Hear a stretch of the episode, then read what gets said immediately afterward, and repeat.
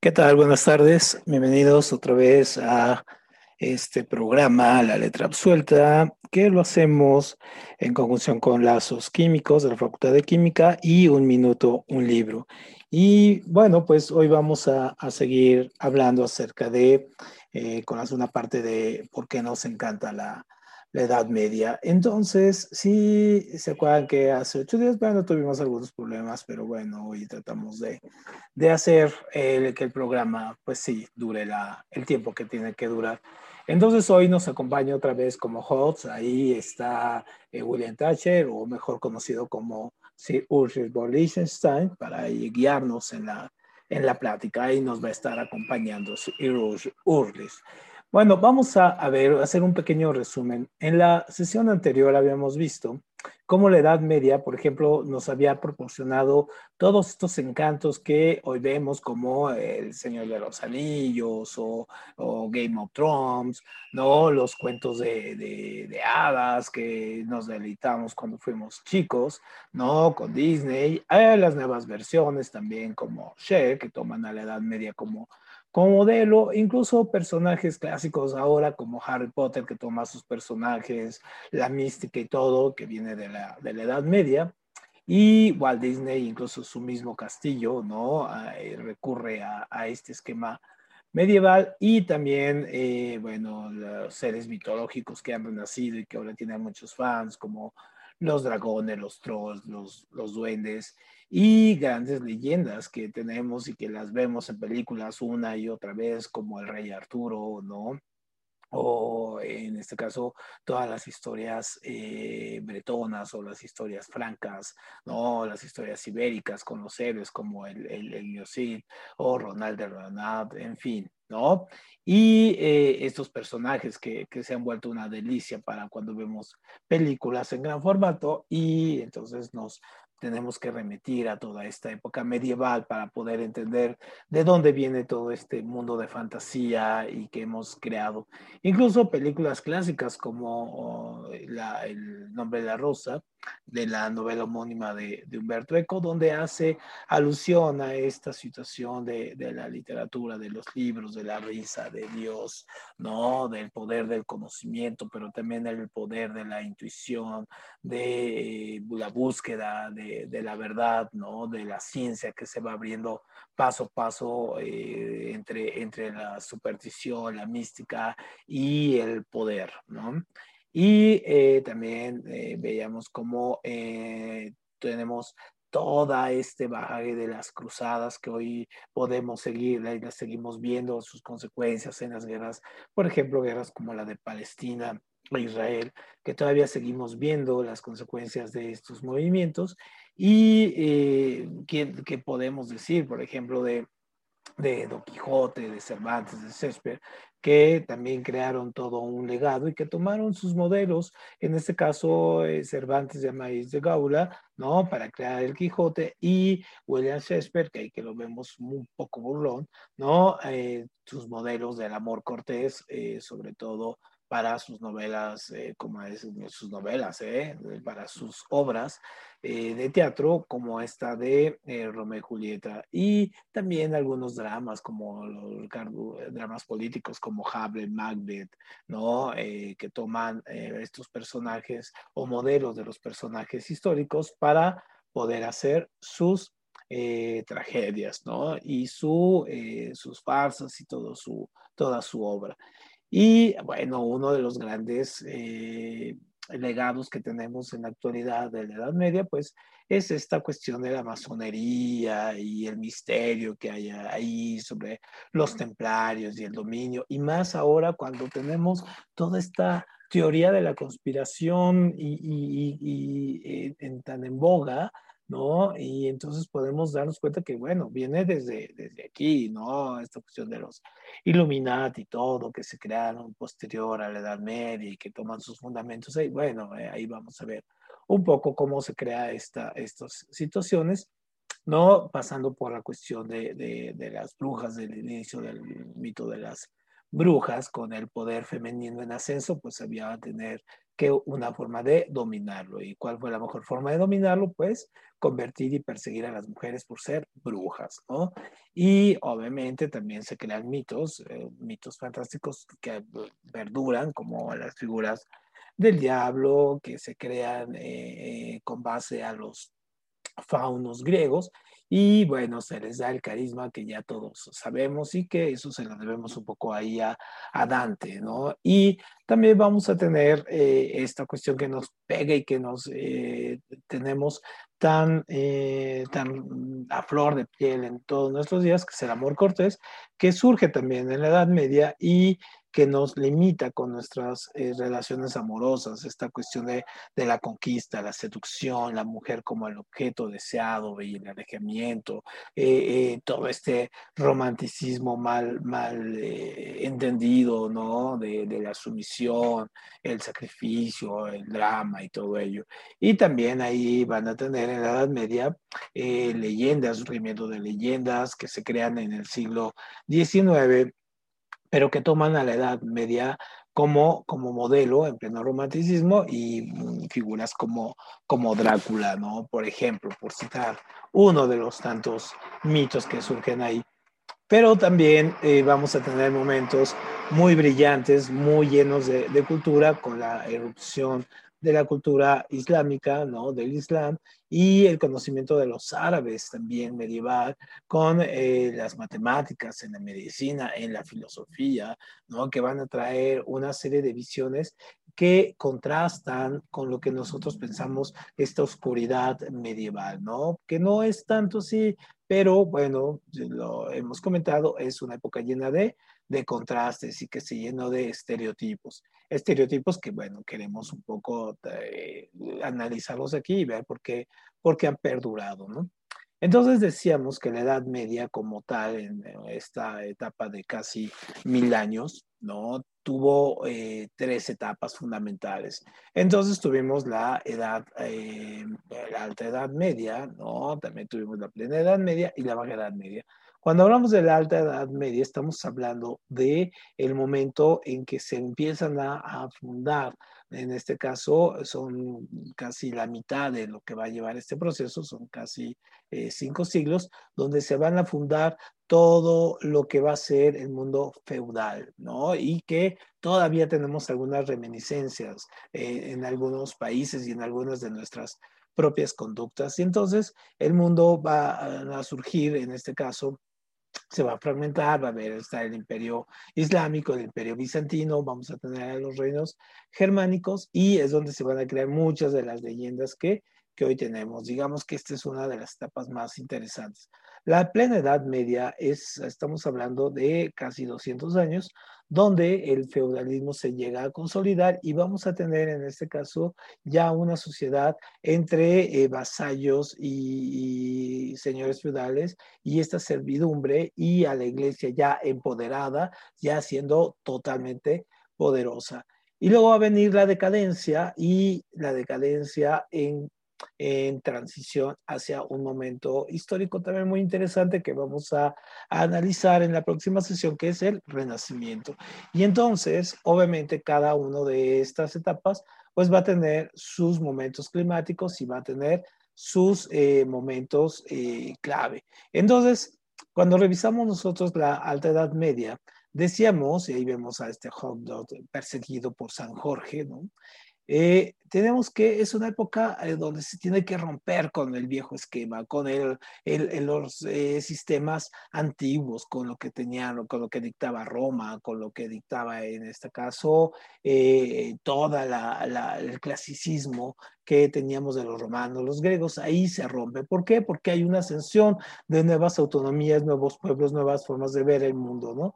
Una de ellas pues, va a ser prácticamente las invasiones bárbaras y que van a empezar a llegar nuevos, nuevos eh, reinos, nuevas visiones, ahí los unos, los visigodos, los ostrogodos, los francos, los sajones, ¿no? Los iberos, y van a empezar a crear nuevas, nuevas formas de ver, en este caso, los, eh, digamos, la fragmentación de, del mundo, ¿no? Entonces, obviamente, esto va a dar pie para que eh, ciudades como Roma, por ejemplo, eh, entren en una eh, decadencia, ya no va a ser el imperio romano como lo concebíamos, no, sino va a ser una ciudad y el, el centro del mundo se va a ir convirtiendo y va a ir girando poco a poco hacia otros lados, ¿no? Ya sea hasta Constantinopla, en este caso, ya sea hacia lo que va después constituirse como París o Londres, en fin. Entonces, obviamente, mucho de la cultura medieval se la debemos a lo que nos trae como herencia las invasiones de los pueblos bárbaros. Y obviamente no podemos omitir el poder tan fuerte que tuvo la iglesia cristiana, ¿no? Ya que tuvo un, un rol decisivo, ¿no? Fue la única institución que logró ejercer el poder, en este caso, en la Europa fragmentada y eh, pues obviamente la, vida cotidiana de la Edad Media y la forma de pensar eh, nobles y campesinos estaba totalmente influenciada por los principios y creencias de la Iglesia Católica. Y como consecuencia, pues las acciones de la gente se hallaba estrechamente ligada a las normas eh, religiosas, pero también a las supersticiones, a los miedos, a, sobre todo a los miedos, ¿no? Que, que se van a generar. Entonces, la iglesia se va a vincular estrechamente a la sociedad feudal y se va a crear un, poder donde eh, la propiedad también va a pasar a ser parte de, de, la iglesia y van a tener el derecho al diezmo, van a tener la décima parte de las cosechas de toda la gente, pero más que el poder espiritual, eh, tienen más, perdón, más que el poder económico, tienen el poder espiritual de, de la población. Y los papas mueren, pero el papado continúa y esa es la gran lección que, que tenemos. Entonces, obviamente, pues, ¿cómo se constituyó la iglesia como un gran factor de poder? Bueno, pues se, se constituyó pues porque tenía una, sabía a cómo vender las ideas, eh, sabía cómo venderle la idea, por un lado, a los eh, poderosos, pero también al pueblo ignorante. Entonces, a los poderosos les administraba sus riquezas.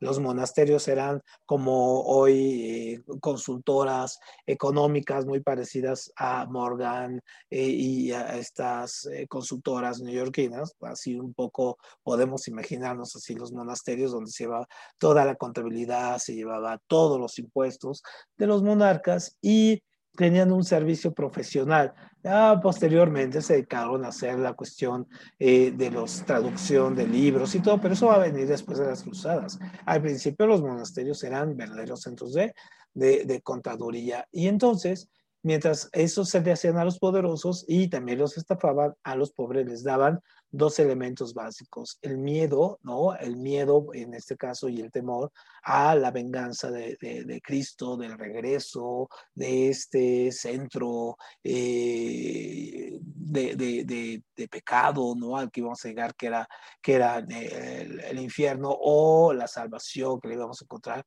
en el cielo. Entonces, obviamente, teníamos a un, un clero secular y un clero regular y eh, que, te, le hablaban uno a un público cada uno y todos, el jefe espiritual era el Papa y el Papa muchas veces tenía más poder que los mismos monarcas. Entonces, obviamente, esta primera etapa de la Edad Media, pues sí, se constituyó como una eh, sociedad donde eh, se van a establecer las bases de lo que vamos a conocer después como el feudalismo. El feudalismo en realidad es un, un eh, trato jurídico que hay entre el señor feudal y los vasallos para cuidarse mutuamente. Es decir, el señor feudal le da las tierras al, al, campesino, le dice dónde estar, cómo comportarse, en este caso que sembrar a cambio de un pequeño impuesto y también a cambio de protección. Entonces, obviamente, ambos se, se, se benefician de, de este acuerdo. Y obviamente hay una cantidad de, de, mitos alrededor de ello, que si el derecho de pernada, es decir, esto de que el señor feudal tenía eh, que pasar la primera noche con, con las, eh, eh con las mujeres que se casaban, en fin, ¿no? Entonces tenemos muchos que, eh, mitos hay muchos de ellos en algunos casos se daba, no era una regla, pero bueno, eh, existía.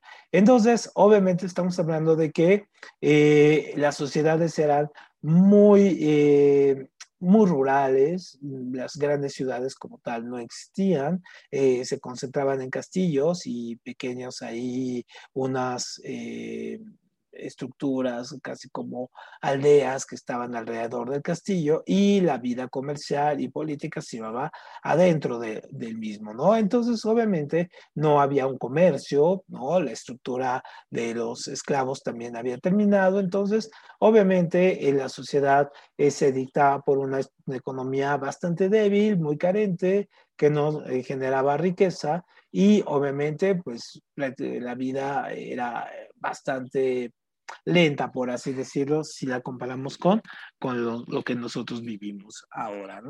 Entonces, obviamente, esto eh, va a ir generando, va a tener sus contrastes, porque, y se va a ir moviendo, porque, bueno, en, eh, por un lado, la Iglesia Católica va a encontrar un némesis en, en el Islam, ¿no? Entonces, en, en el 622, Mahoma organizó en, en la ciudad de Medina eh, un conjunto de soldados que pronto se volvió muy fuerte y fue acá y fue organizando y fue creando y fue pegando, ¿no? Eh, en este caso, los demás reinos. Entonces, a, en este caso, Mahoma le toca vivir y unificar estos reinos. Después fueron creciendo aquí eh, con, con, el califato ortodoxo, vean el crecimiento acá, y posteriormente en el califato Omeya, eh, que es en este azul, pues va a crecer y va a llegar a España incluso, ¿no? Entonces, no es eh, raro que tengamos un gran porcentaje, digamos casi un 7-8% de palabras de origen árabe e incrustadas en el, en el español. Bueno, pues porque estuvieron ahí bastantes años, ¿no? Casi también unos, no sé, eh, por lo menos unos 10 siglos también, estuvieron los árabes en España, ¿no? Y mucho de esto pues, en la ciudad de Granada o en la ciudad de Sevilla y tenemos construcciones que eh, podemos encontrar su legado. Incluso aquí en la Ciudad de México tenemos un, un kiosco morisco, ¿no? Que nos da un poco la idea de cuál es la arquitectura de, de ellos. Entonces, obviamente, eh, cuando muere Mahoma, pues el Islam tuvo esta expansión muy rápida, ¿no? Fue creciendo y en la última etapa, pues, eh, se, detiene su extensión en la batalla de Poitiers, donde eh, posteriormente va a surgir un emperador en Europa que va a ser Carlomagno y va a, tratar de detener, detiene esta expansión que estaba y que amenazaba al cristianismo. Entonces, obviamente, eh, van a surgir ahí personajes que van a tratar de unificar, en este caso, a los, eh, tanto a las creencias eh, de un lado islámicas como las eh, creencias cristianas van a retomar de uno que de, y de otro. Pero obviamente va a haber también puntos de resistencia y un punto de resistencia va a ser el imperio bizantino que está en Constantinopla que va, se va a separar del imperio romano de, de Occidente enclavado en, en Roma y entonces el imperio bizantino también tuvo sus características propias que a la fecha nos, también nos siguen, nos siguen impresionando. Entonces este imperio gozó de una gran prosperidad económica, eh, sobre todo gracias a la agricultura, eh, fundó latifundios, que era propiedad de la nobleza o el clero, en este caso se cultivaban cereales, frutos, hortalizas y tenían una producción textil muy, muy, muy fuerte y tenían talleres de, seda eh, financiados por el mismo eh, Estado, el mismo emperador y obviamente superaba muchísima gente. Entonces, obviamente el imperio dependía por completo del comercio con con Oriente para el abastecimiento de seda y tenían que hacer estos viajes hacia, hacia China y algunos hasta la India. Pero en el siglo VI, eh, unos eh, monjes nestorianos eh, llevaron capullos de gusano de cena a Justantino y aparte de ahí el imperio bizantino comenzó a tener sus propias técnicas de cultivar estos gusanos y tener sus propios eh, telares. Obviamente no de la misma calidad ni en la proporción que lo tenían con el comercio con, con China. Entonces, obviamente el imperio bizantino, pues sí, creció, ¿no? Tenemos aquel imperio romano de Occidente en rosa, ¿no? Lo, tenemos aquí, y el imperio romano de Oriente, ¿no? Lo tenemos en, en amarillo. Entonces se nota la diferencia y los periodos de, de transición aquí en, en, en rosa, ¿no? Cómo se iban eh, tenían territorios eh, que ganaban, perdían y todo ello. Pero obviamente este imperio pues también iba, iba a caer hasta muy, muy tardíamente, ¿no? Va a llegar hasta Napoleón, va a ser el que lo, lo tumbe y me el, el tiempo que dura, ah, incluso simbólicamente, no es que existiera en la época de Napoleón, no, pero lo tira simbólicamente. Entonces, obviamente, eh, el régimen de propiedad de la tierra del imperio bizantino, pues eh, sí tenía grandes extensiones en, pocas manos, ¿no? Y entonces eh, tenían que ser grandes campañas militares para eh, repartirse las, tierras, en este caso de sus enemigos, como de los persas, de los indios, ¿no? De, China. Y entonces el gran, digamos, uno de los grandes legados que vamos a tener el imperio bizantino en la cuestión comercial, pues es esta, la famosa ruta de, de la seda, ¿no? Que tenemos ahí, cómo tiene que pasar por varios lugares, los, por los persas, por la India, por China, ¿no? Para llegar aquí a Constantinopla y de ahí llegar a, a, la Europa y hasta la Europa que también estaba en estos procesos de, eh, comenzar un, incipiente comercio. Entonces, cuando nosotros vemos aquí eh, la, la ruta, podemos ver en los caminos. Entonces ahí tenemos los viajes de, Marco Polo, donde nos habla de esta, de esta ruta, de estos encuentros, de esta transculturización y digamos que tenemos los primeros tratados comerciales que hoy eh, se nos hacen eh, impensables, ¿no? Que, que, hubiera en esta época, bueno, lo sabía, ¿no? Había los tratados de, de comercio y las rutas se iban cuidando.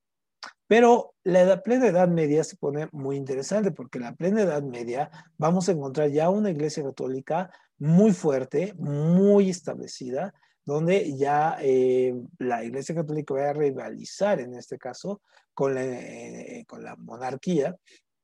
Y eh, la monarquía y, la iglesia católica en cierta medida van a estar peleando y van a compartir el, el poder. Entonces, al principio el rey va a tener poco poder, después le va a ir construyendo un, poco más, pero siempre va a estar bajo la sombra. Entonces, obviamente, en esta alta edad media, el feudalismo, eh, pues obviamente encuentra su, su, momento climático. Entonces, al principio y en la cima de, de, la, de, de este sistema feudal, pues sí, estaban, eh, como lo podemos ver, estaba el rey, ¿no? Con todos sus eh, privilegios. Luego estaban los eh, nobles y los clérigos, como duques. Los, eh, sacerdotes, los cardenales.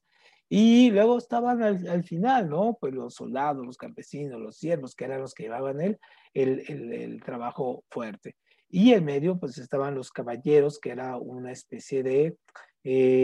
los caballeros surgen como, primero, como una especie de de villanos, es decir, van a, robar, porque hay que recordar que la herencia se daba al primer hijo. Y eh, después eh, de esto, los demás hijos quedaban sin herencia, entonces tenían que salir a encontrar la manera de subsistir. Entonces muchos de ellos robaban, hacían desmanes y todo, y posteriormente esto fue derivando poco a poco en los procesos de caballería, es decir, volverse caballeros, volverse defensores de los, de los eh, padres, de los sacerdotes, de los cleros y vender sus servicios como mercenarios.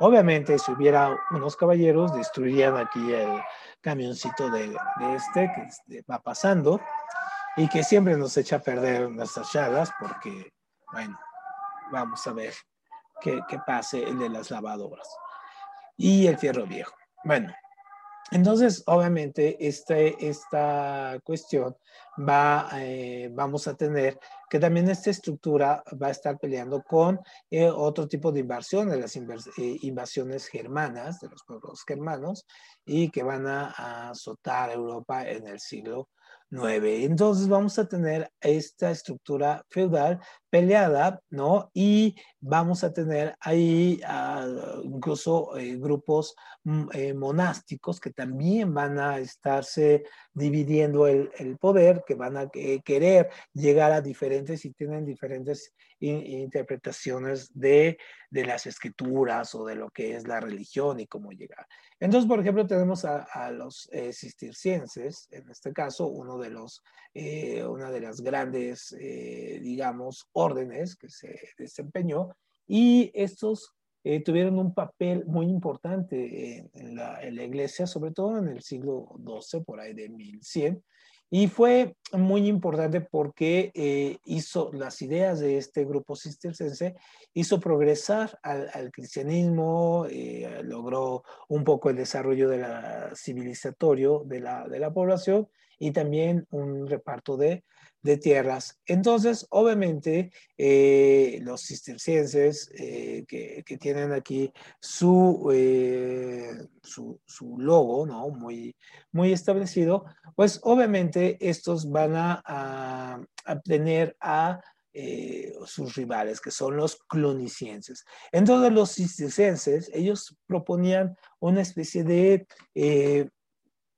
de reinado, de reinado pobre en este caso, ¿no? Entonces, de la pobreza, de, de, de, que las ropas de Cristo, pues como no eran de él, entonces pues la gente tenía que despojarse, de ser simple, no, no agandallarse, ¿no? Entonces, tener esos recursos. Mientras los clonicienses eran lo, lo, opuesto, ¿no? Entonces, ellos, para ellos era la acumulación de la riqueza, tener mucho, acumular todo ello.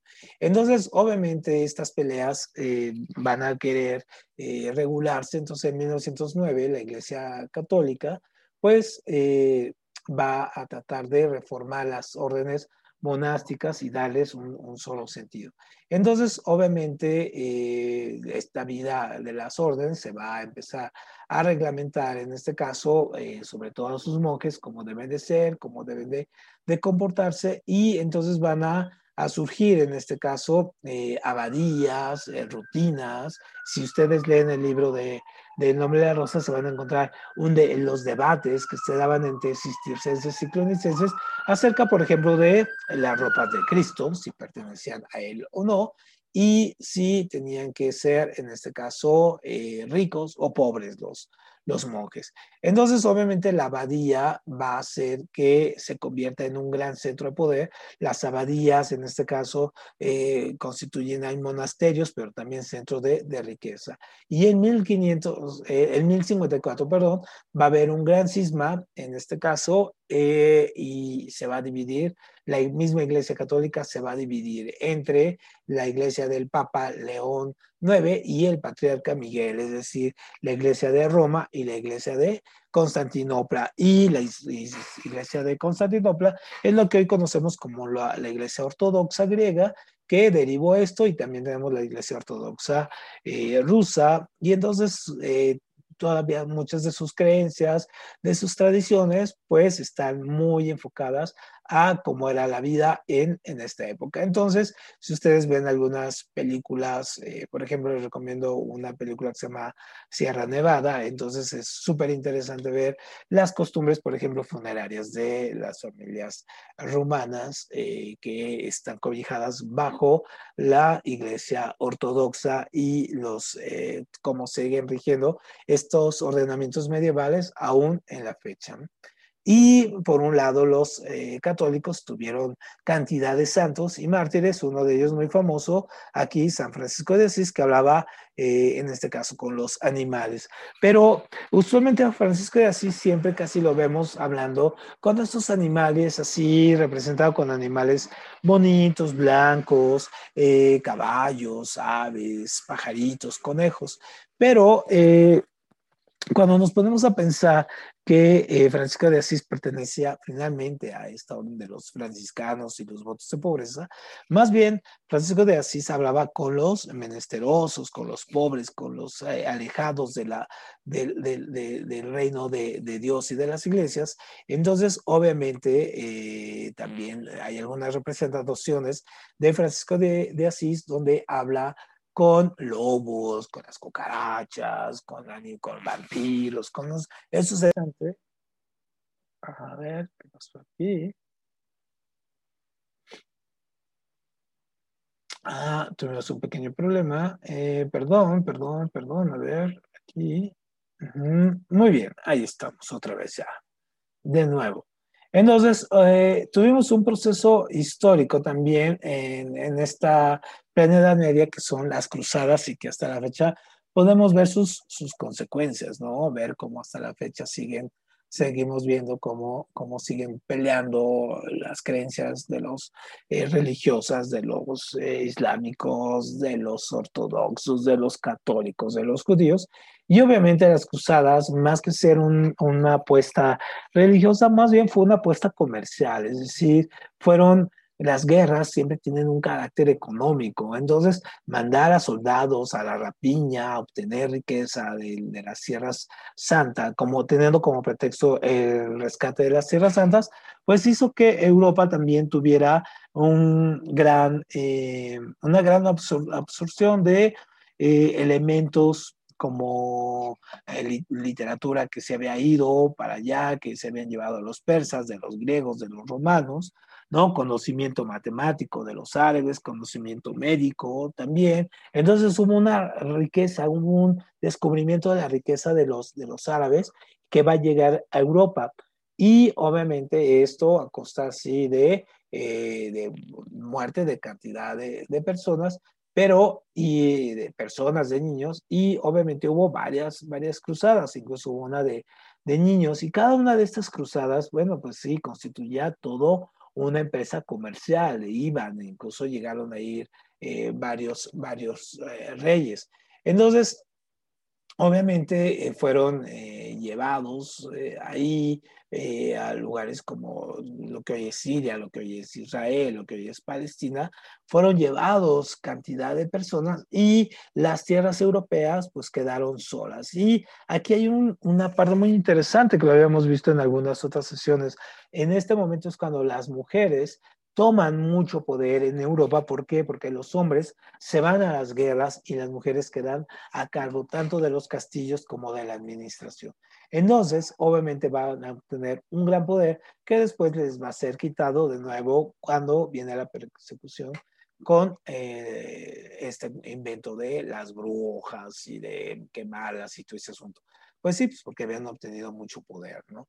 Entonces, obviamente, las cruzadas también crearon eh, grandes mitos. Uno de los grandes mitos que subsiste hasta nosotros son los Rosacruces, ¿no? Herederos de los caballeros templarios, en este caso, y que se pusieron muy de moda con estos libros de Dan Brown, del Código da Vinci y todo. Entonces ahí la gente descubrió que existían estas órdenes pero bueno, que también ya habíamos descubierto en otro libro muy importante, que es El péndulo de Foucault de Humberto Eco, y donde ya vemos ahí los ah, avances un poco eh, conspiranoicos que hoy, que hoy nos, nos dominan, ¿no? Sobre todo estas, eh, de estas órdenes militares ahí y todo el romanticismo que se ha generado a través de estos templarios, de la pobreza y de que ellos cuidaban a, a Cristo. Incluso en películas como Indiana Podemos ver a caballeros templarios, ¿no? Ahí que salen todavía cuidando el cáliz de, de Cristo. Entonces, obviamente, las órdenes que pelearon en las cruzadas, como estos templarios, pues obviamente fueron, eh, se volvieron después una amenaza para la misma Iglesia Católica. ¿Por qué? Pues porque obviamente ellos eh, al tener estos ordenamientos de pobreza, pues obviamente pues, eh, van en contra de las órdenes que predominaban en la Iglesia Católica, que eran de la riqueza. Entonces, obviamente, estos procesos pues, va a hacer que eh, se vuelvan una amenaza. Entonces, pues sí, los templarios van a ir perdiendo, digamos, la confianza de los reyes por verse amenazados y van a empezar a buscar la manera de, de cómo eliminarlos. Entonces, la pérdida de, de, la Tierra Santa de Jerusalén por, en manos de los islámicos va a derivar en la, desaparición de apoyos a la orden de los eh, Rosacruces y de los Templarios. Además, eh, se empezaron a generar rumores sobre eh, estas ceremonias secretas de iniciación de, para la orden y entonces se les empezó a ver de una manera extraña. Entonces, el, rey Felipe IV de Francia y eh, que le debía mucho a, la orden y estaba muy atemorizado por la popularidad que habían cobrado los Rosacruces templarios en, su nación, pues comenzó a presionar al Papa Clemente V con el objeto de que tomara medidas contra los integrantes. Entonces, en 1307 eh, se hace una gran redada de, templarios, fueron apresados, inducidos a confesar bajo tortura y quemados en la oreja, en la, en la ojera, en la hoguera. Entonces, en, 1312, eh, incluso el Papa Clemente V eh, se dio a las presiones de Felipe, eh, IV y disolvió la orden de, los templarios. Y allí es cuando comienza la leyenda, ¿no? Entonces, esta abrupta e, erupción dio lugar a especulaciones, leyendas que se han mantenido hasta la fecha con, con, nosotros, ¿no? Con personajes como Saint Germain de Prez, ¿no? Uno de ellos. Entonces, eh, el último gran maestre de esta orden, Jacques de Molay, por ejemplo, eh, va a hacer que se creen mitos eh, increíbles que, duran hasta, hasta la fecha, por incluso el momento en que muere, ¿no? Entonces Jacques de Molay se negó a aceptar el, proyecto de fusión de, de su orden con, con, otras, en este caso, y entonces él defendía su, su, su, su, orden, incluso tuvo audiencia en Poitiers con el, con el Papa, ¿no? Y trataron de, de, de hacerlo ceder, pero no, entonces la única cosa que quedó fue hacerle un proceso, acusarlo de herejía y obviamente, pues sí, lo, lo quemaron. Entonces, obviamente, él cuando está siendo, siendo quemado, cuando está eh, siendo ahí, pues eh, lanza una, una especie de maldición de que el Papa se va a morir en un año y el rey en los próximos seis meses, lo cual sucede, ¿no? Entonces va a morir el rey, va a morir en este caso el papa y la orden ahí es donde cobra su, su gran fama. Y entonces los Rosacruces, que hoy los vemos muy, muy poderosos y muy paranoicos con el COVID y todo ese asunto, entonces, eh, pues sí, va a, derivar en, que se creen órdenes secretas hacia en el, en siglo XVII y obviamente eh, todas estas organizaciones eh, como hoy que conocemos como fraternidades, en este caso las conocemos, toman muchos de los rituales de, de estas órdenes, los que quedaron, que han quedado digamos, un poco a la, eh, libre albedrío de, los, eh, de las órdenes, de retomarlas o de formarlas. Y entonces, obviamente, si tienen su, su gran, eh, en este caso, sus grandes leyendas, que lo vamos a retomar en una charla próxima. Entonces, obviamente de ahí también incluso surge la masonería, ¿no? Esta cuestión de los masones, que masón viene de, del francés macon, ¿no? Que significa persona hábil para hacer o moldear algo, es decir, un albañil. Y en este caso, eh, los masones van a, eh, ahora se consideran como una escuela iniciática, espirituales, morales, eh, que persigue el desarrollo de, de los individuos, ¿no? casi casi como coaches de vida, estas famosas cosas que, han salido, y eh, que estimulan el, el, estudio científico y moral de las cosas. Entonces, obviamente, la masonería y va a constituirse ahí porque el, el digamos, el gran eh, maestro albañil tenía que enseñarle cómo se ponía, en este caso, cómo se ponía aquí la parte de la parte intermedia de los arcos, en este caso, para ponerla a, un aprendiz. Entonces la ceremonia era secreta y de ahí obviamente van a tomar la cuestión también del nombre de eh, la secrecía de las órdenes, en este caso, que van a dominar el mundo y en fin. Entonces, esta es una de las grandes herencias, en este caso de la Edad Media, esta cuestión de las órdenes secretas y sus leyendas y su poder y de restauración, en fin, todo ello. Entonces, obviamente, en, esta también alta Edad Media vamos a encontrar tanto eh, estilos eh, artísticos y eh, de arquitectura, como el románico, ¿no? que es un estilo que va a predominar sobre todo en Europa occidental en los siglos XI y XII, parte del XIII. Entonces fue el primer gran estilo claramente cristiano y europeo, a diferencia del islámico, que agrupó a las diferentes opciones que se habían utilizado en la temprana Edad Media. Entonces, logró eh, conjuntar un lenguaje específico, coherente, aplicado a todas las manifestaciones artísticas que conocían en, en la época. Entonces, eh, no fue producto de una sola nacionalidad ni una región, sino que fue surgiendo de manera paulatina y casi podríamos decir hasta de manera simultánea en España, Francia, Italia, Alemania, y cada uno de esos países le dio características propias, aunque con suficiente unidad para constituir un, un, estilo, eh, digamos, europeo. Entonces, cuando uno va a Europa y encuentra estos templos, pues obviamente lo, podemos ver, ¿no? La pesadez, la enormitud, en este caso, la grandeza que, que hay en estos.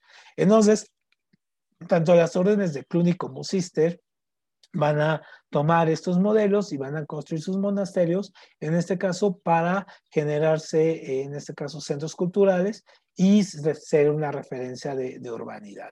Y muchos de, ellos, eh, de estos templos, a la vez, persisten. Y entonces podemos ver ahí cómo tiene sus propias estructuras, ¿no? Tiene, podemos ver ahí el ajedrezado, ¿no? Las columnas endosadas, las puertas laterales, las torres que vamos a encontrar, los contrafuentes aquí para sostener, canecillos. Entonces lo podemos diferenciar muy bien de las iglesias góticas. ¿Por qué? Porque las iglesias góticas van a ser ya creadas por, con otra intención.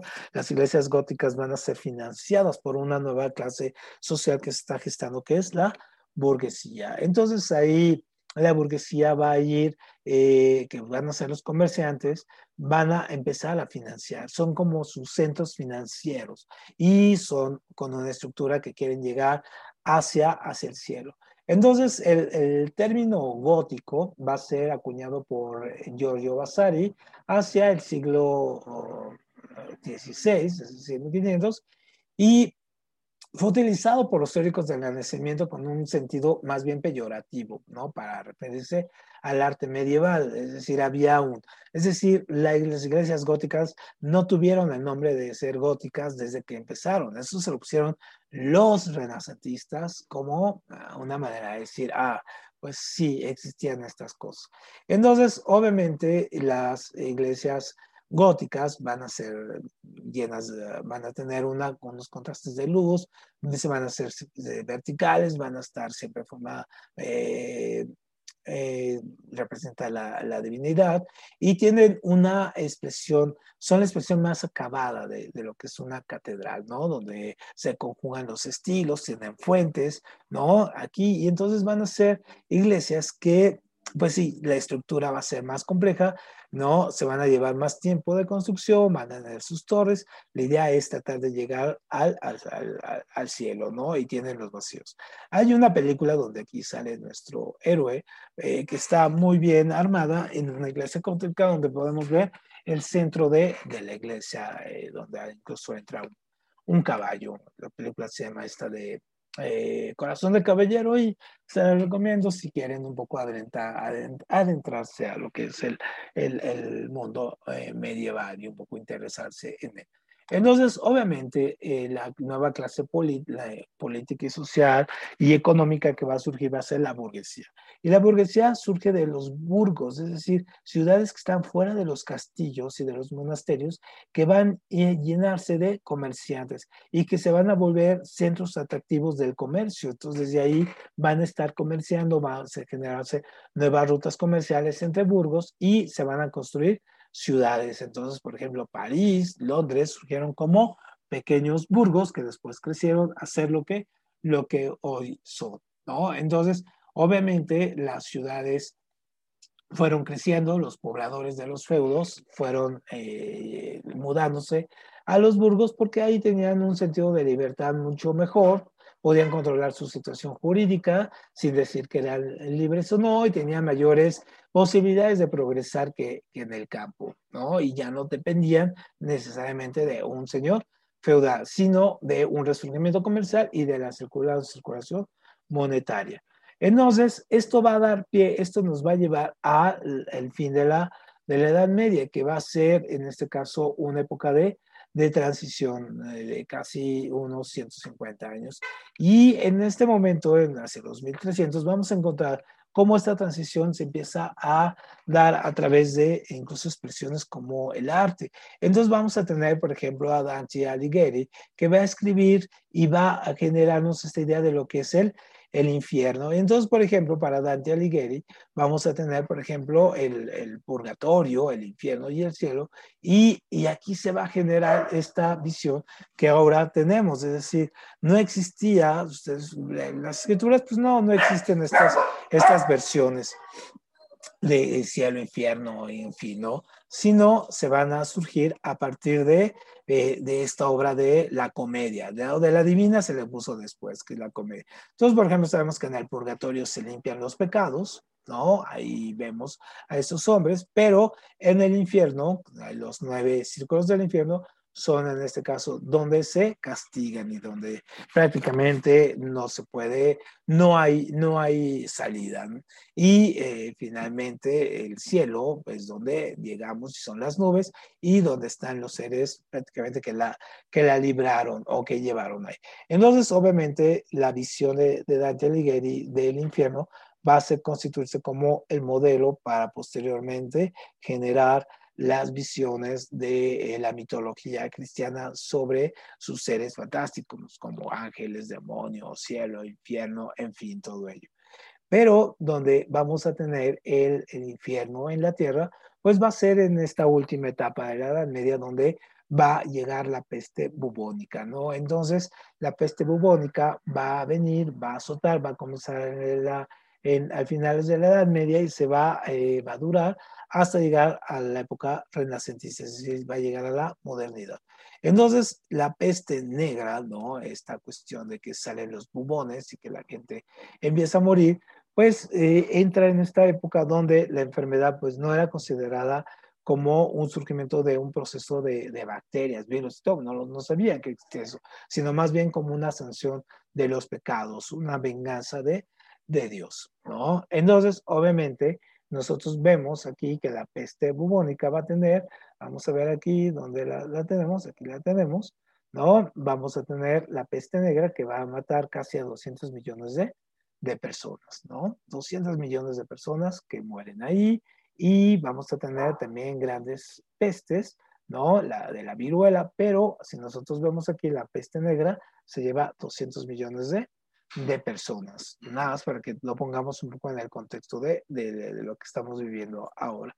Entonces, obviamente sí, la enfermedad era considerada como una, una prueba y eh, la gente pues se sometía a ella, algunos, muchos de ellos veían la enfermedad como prácticamente un privilegio, más que eh, como una cuestión de tenerse que atender, pues se dejaban morir porque sentían que estaban eh, siendo tocados por la divinidad. Entonces, obras de estas ya que son más bien consideradas renacentistas más que medievales, pues es el de Camerón, ¿no? Donde se habla de esto de encerrón que se dan en este caso en las cuarentenas para tratar de evitar el que llegara la peste y eh, si vemos ahora, vamos a encontrar que después del COVID, en los próximos eh, meses y años van a surgir muchas historias y libros que van a hablar de este encerrón como el de Camerón, que hablaba de ese encerrón que hubo en la peste negra. ¿Y cómo termina la Edad Media? Termina históricamente con la caída de, Constantinopla, es decir, finalmente los, eh, los árabes van a tomar esta ciudad fortaleza y ya no la van a dejar, e incluso la, la iglesia de Santa Sofía la van a convertir en una mezquita, como hasta la fecha es. Entonces, Obviamente, cuando cae, las rutas comerciales se van a cerrar y las rutas van a tenerse que buscar en otro lado, que ese es el tema que vamos a ver en la próxima sesión, porque ahí va a comenzar la edad moderna, ¿no? Y va a ser nuestra charla sobre el renacimiento. Entonces, en conclusión, lo que nosotros podemos pensar antes de, de cerrar aquí en nuestro momento de la Edad Media es que muchas de las situaciones, tanto eh, sociales, culturales, ideológicas del medioevo, pues siguen muy presentes en nuestra sociedad actual, tanto en la forma en que nosotros eh, vemos el crecimiento de ideas tan contradictorias como el terraplanismo, ¿no? O estas teorías conspiranoicas, o esta cuestión de la superstición, eh, los mitos eh, contra la, el, digamos, el acecho contra el pensamiento científico o la cultura, pues sí vemos que todavía hay una serie de comportamientos medievales que, que, están muy inoculados en la sociedad y que es muy difícil estirparlos. Muchas de la creencia, de las creencias que tenemos como sociedad, por ejemplo, mexicana, ¿no? Eh, son parte de este dominio español que tuvimos, muy basado en la cuestión medieval también, en creencias medievales, en pensamientos y procesos de su sometimiento y de despojo de la identidad del individuo y de la, eh, en este caso, de la personalidad colectiva. Entonces, obviamente la Edad Media pues nos ha llenado de momentos climáticos, sí de personajes, películas, libros y fantasías, pero también de comportamientos y actitudes sociales que podemos ver todavía diaria. Pues con esto terminamos nuestra charla. Les agradezco mucho la atención y nos vemos para la próxima sesión cuando vamos a ver el renacimiento, ¿no? Esta etapa también interesante con eh, Leonardo, con eh, Galileo, con los pintores, con todo el arte, con Florencia, Boccaccio, en fin. Bueno, nos vemos la próxima semana y muchas gracias a Lazos Químicos por el espacio. 拜拜。